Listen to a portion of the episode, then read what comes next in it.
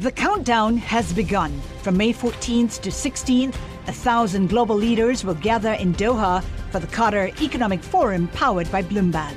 Join heads of state, influential ministers, and leading CEOs to make new connections, gain unique insights, and uncover valuable opportunities in one of the world's most rapidly rising regions. Request your invite for this exclusive event at QatarEconomicForum.com. Le entregamos todo lo que necesita saber para comenzar el día. Esto es Bloomberg Daybreak para los que escuchan en América Latina y el resto del mundo. Buenos días y bienvenido a Daybreak en español. Es jueves 17 de noviembre de 2022. Soy Eduardo Thompson y estas son las noticias principales. Empezamos con la crisis del mundo cripto ocasionada por la caída de la plataforma FTX. Ahora fue el turno de la firma de corretaje Genesis, la cual congeló los retiros de dinero y siembra dudas sobre la salud financiera de su controlador, Digital Currency Group. Este también controla a Grayscale, el fondo criptográfico más grande del mundo. Otra firma cripto, Gemini Earn, congeló ayer 700 millones de dólares en activos de sus clientes y Coindesk informó que Binance prepara una oferta por Voyager Digital, la cual había acordado previamente ser vendida a FTX. El mercado está atento al Reino Unido, donde el ministro de Hacienda Jeremy Hunt debe anunciar hoy un plan fiscal que busca ahorrar 55 mil millones de libras y así reducir el porcentaje deuda PIB del país. Buscará lograr la meta en un 60% con recortes de gastos y el restante subiendo impuestos. En Estados Unidos, los republicanos confirmaron la elección de su diputado número 218, con lo cual controlarán la Cámara de Representantes a partir del próximo año.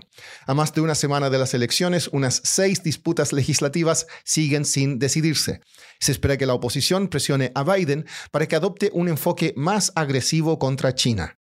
En cuanto a la guerra en Ucrania, Joe Biden dijo que no hay evidencia para respaldar la afirmación de Volodymyr Zelensky de que Rusia disparó el misil que golpeó a Polonia el martes. Zelensky quiere una investigación.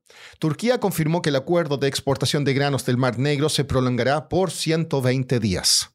Pasando a América Latina, las acciones en Nueva York de la empresa tecnológica uruguaya de local se desplomaron ayer más de un 40%, luego que la firma de análisis Muddy Waters escribió un reporte en el cual pone en duda la contabilidad de la empresa. De local negó las acusaciones.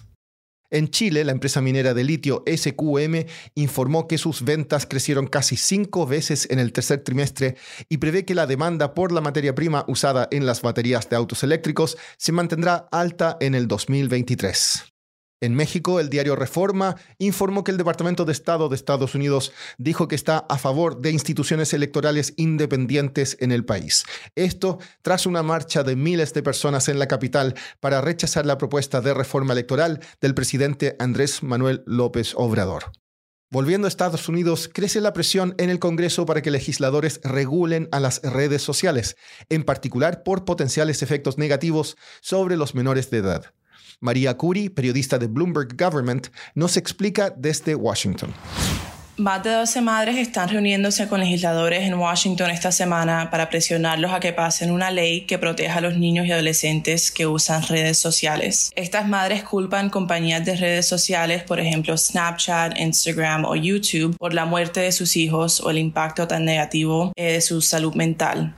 Por ejemplo, estas madres hablan del Tide Pod Challenge, que es un reto en YouTube y otras plataformas en donde niños y adolescentes se comen detergente para lavar ropa. También hablan del cyberbullying como otro ejemplo. Las madres se van a reunir con varios legisladores, pero los más importantes serían con Chuck Schumer, el líder demócrata del Senado, y representante Frank Pallone, que es el líder de un comité en la Casa de Representantes que se enfoca en legislación de privacidad como esta. Hay dos propuestas que defensores de esta causa quieren incluir en legislación que de fuerza toca pasar cada fin de año eh, para proveer fondos al gobierno.